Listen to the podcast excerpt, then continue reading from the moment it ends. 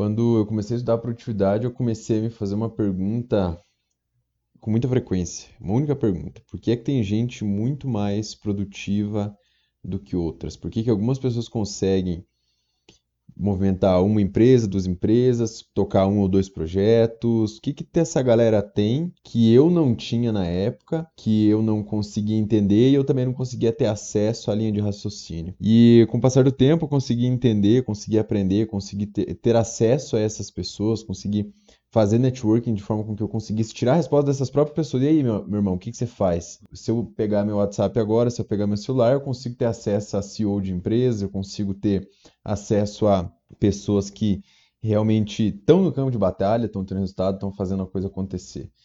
E quando eu não tinha, a pergunta era essa, né? O que, que essa galera tem que eu não tenho? O que, que eu tenho que fazer? Para que lado que eu tenho que ir? O que, que eu tenho que estudar? E tudo isso ficava me perturbando um pouco, porque são perguntas que não vêm com respostas fáceis, são é, perguntas que você demora meses, semanas, talvez anos para responder, e tem gente que passa a vida e não responde. Mas para responder essa dúvida, a primeira coisa que a maior parte das pessoas acham que seja é dinheiro, é grana.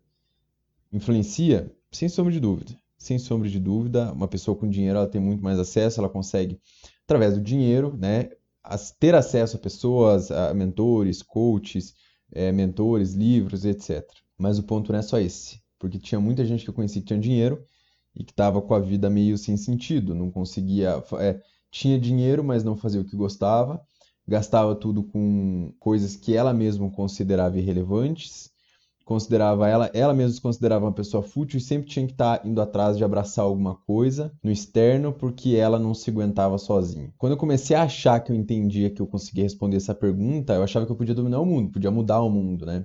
Não era nem dominar, mudar o mundo. Eu achava que eu podia fazer qualquer coisa que ninguém me parava, era imparável, porque aí eu conseguia alcançar e entender como eu poderia ser mais produtivo, como eu poderia fazer as coisas, executar a ação, tirar as ideias do papel e ir lá executar muito bonito, uma história muito bacana. E aí, quando você acha que você vai dominar o mundo, você tem um problema, você encontra arrogância ali. É, eu encontrei muita arrogância dentro de mim mesmo, porque eu achava que eu poderia simplesmente ter a ideia ou aproveitar uma ideia de conversas e tal que a gente tem com as pessoas do dia a dia, até mesmo em mastermind e tudo mais. Eu achava que podia ter essa ideia lá executar e estava tudo resolvido. Só que não, porque quando você acha que você vai dominar o mundo, você tenta dominar as pessoas. Você acha que você tem poder de domínio sobre pessoas. Você acha que consegue mudar as pessoas. E na verdade, não. Para quem trabalha no nicho de desenvolvimento pessoal, para quem trabalha no treinamento de modo geral, é muito difícil aceitar isso. Quem trabalha com educação, de modo geral, qualquer tipo, qualquer tipo, um professor dentro de uma sala de aula dando aula para um aluno do, da quarta série ensinando matemática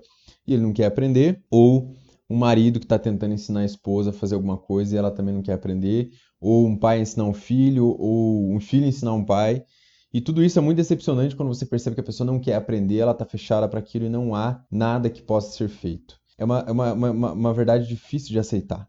Bem difícil. Mas é uma, uma questão de eliminação de arrogância. Você entender que não é você que tem controle. Ou seja, tua influência é muito pequena. Tua influência é muito pequena perto da vida de alguém. Mas ao mesmo tempo ela tem poder. Ela é muito pequena, mas ela tem poder.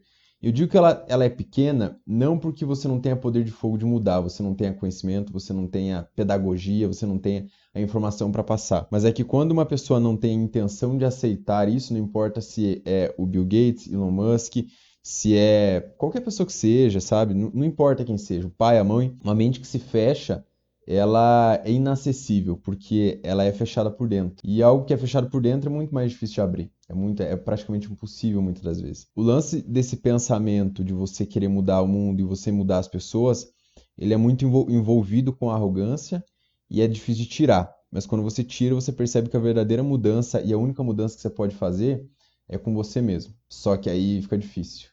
Porque é, quando você tá com um sonho de mudar o mundo, você pensa, nossa, vou mudar o mundo e, cara, show de bola, vamos lá, vamos fazer. Mas agora se eu te perguntar, ou eu comecei a me perguntar, será que eu me mudei primeiro? Será que eu, eu, eu sou a pessoa que está preparada para mudar o mundo? E eu percebi que não. E aí depois eu me fiz outra pergunta, será que eu, eu, eu já mudei a minha casa para minha casa ser do jeito que eu quero?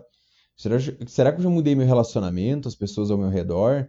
No, no sentido assim, será que eu já fiz o suficiente para que as coisas estejam boas, e aí você percebe que se você perguntar para um cara, ah, você acha que consegue dominar o mundo, você consegue mudar o mundo de alguma forma, a pessoa vai falar, ah, acredito que sim. Agora, se você falar para pessoas, consegue mudar o Brasil? A pessoa vai falar na hora, não, impossível, é impossível. Então, mudar o Brasil é muito mais fácil do que mudar o mundo. Mas por que, que as pessoas não conseguem?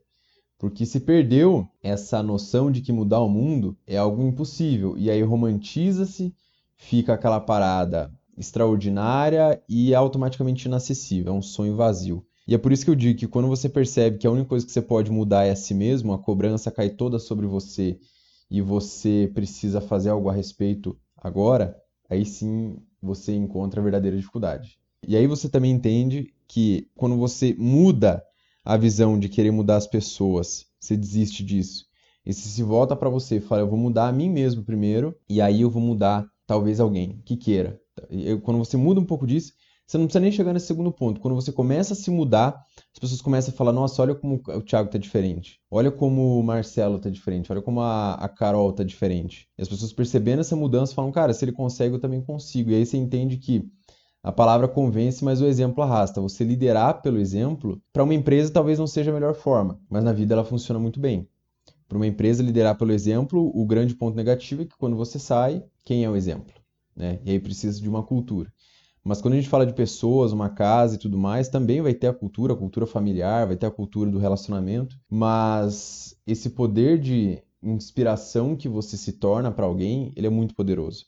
E aí automaticamente também a chave vira e você tem uma cobrança de estar tá se melhorando. Claro, e aí você tem que saber também a outra coisa que tem que aprender no meio do caminho, que como que eu consigo lidar com isso?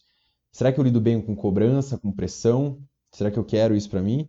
E tem muita gente que ficar famosa e não queria, tem muita gente que vira exemplo e não queria também. Mas é o que é. E você pode se tornar essa pessoa amanhã, daqui um mês, seis meses e tudo mais. O grande problema de quem quer tentar mudar o mundo é que ele vira primeiro um emocionado, depois um sonhador, depois ele cria, ele cria-se uma pessoa frustrada por ela perceber que não vai conseguir mudar o mundo, e depois ele vira um radical que é aquele cara que ele queria mudar o mundo, ele se aliou a um grupo político, ou um grupo de algum movimento social, ou algum movimento empreendedor, e aí ele não consegue, não dá conta, porque não dá conta mesmo, e aí ele fala, ah, as pessoas não querem mudar, eu tentei lá, e aí aponta o dedo para as pessoas, ah, eu, eu, fulano lá não quer mudar, não está interessado, no Brasil ninguém quer trabalhar, e vem esse tipo de, de, de resposta.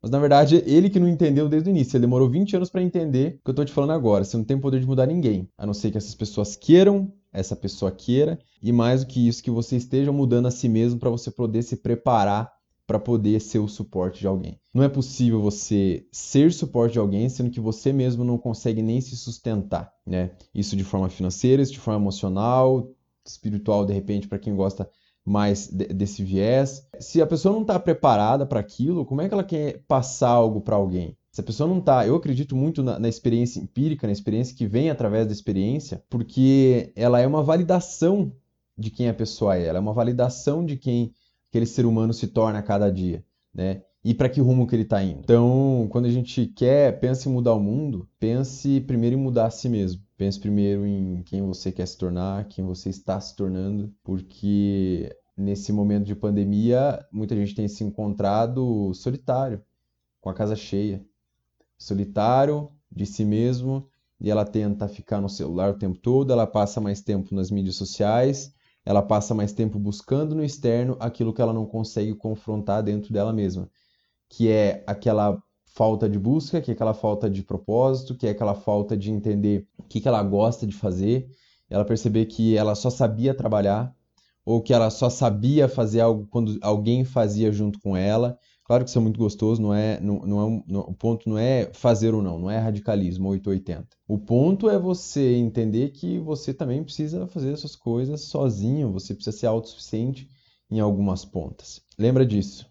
Esse momento de pandemia ele trouxe a oportunidade de você questionar, questionar olhar para dentro e entender o que tem aí. E aí, o que fazer com isso? Que, que você faz quando você percebe que você não tem poder de mudança no exterior você só tem poder de mudança aqui dentro? O que, que você faz? Tô falando da verdadeira mudança, tá? Se for ali mudar o livro de lugar, mudei alguma coisa, mas o que, que isso significa? Se eu for ali falar, de repente, alguma coisa para alguém, o que, que isso significa? E agora, se eu decidir que a partir de amanhã serei alguém diferente e vou, através dos meus hábitos, me transformar nessa pessoa de fato, qual que é o nível da mudança? E aí vem a liderança através do exemplo, aí você se transforma numa inspiração você se transforma em alguém de referência, em alguma referência para alguém. Mas você nunca vai conseguir chegar nesse estado se você não for a sua própria referência primeiro, se você não for o teu próprio ponto de partida. Se, o, próprio, se o teu ponto de partida for tentar se encaixar na rede social, tentar se encaixar na família, tentar se encaixar no grupo, tentar só viver se encaixando, vai chegar um momento que você vai estar tão torto porque você está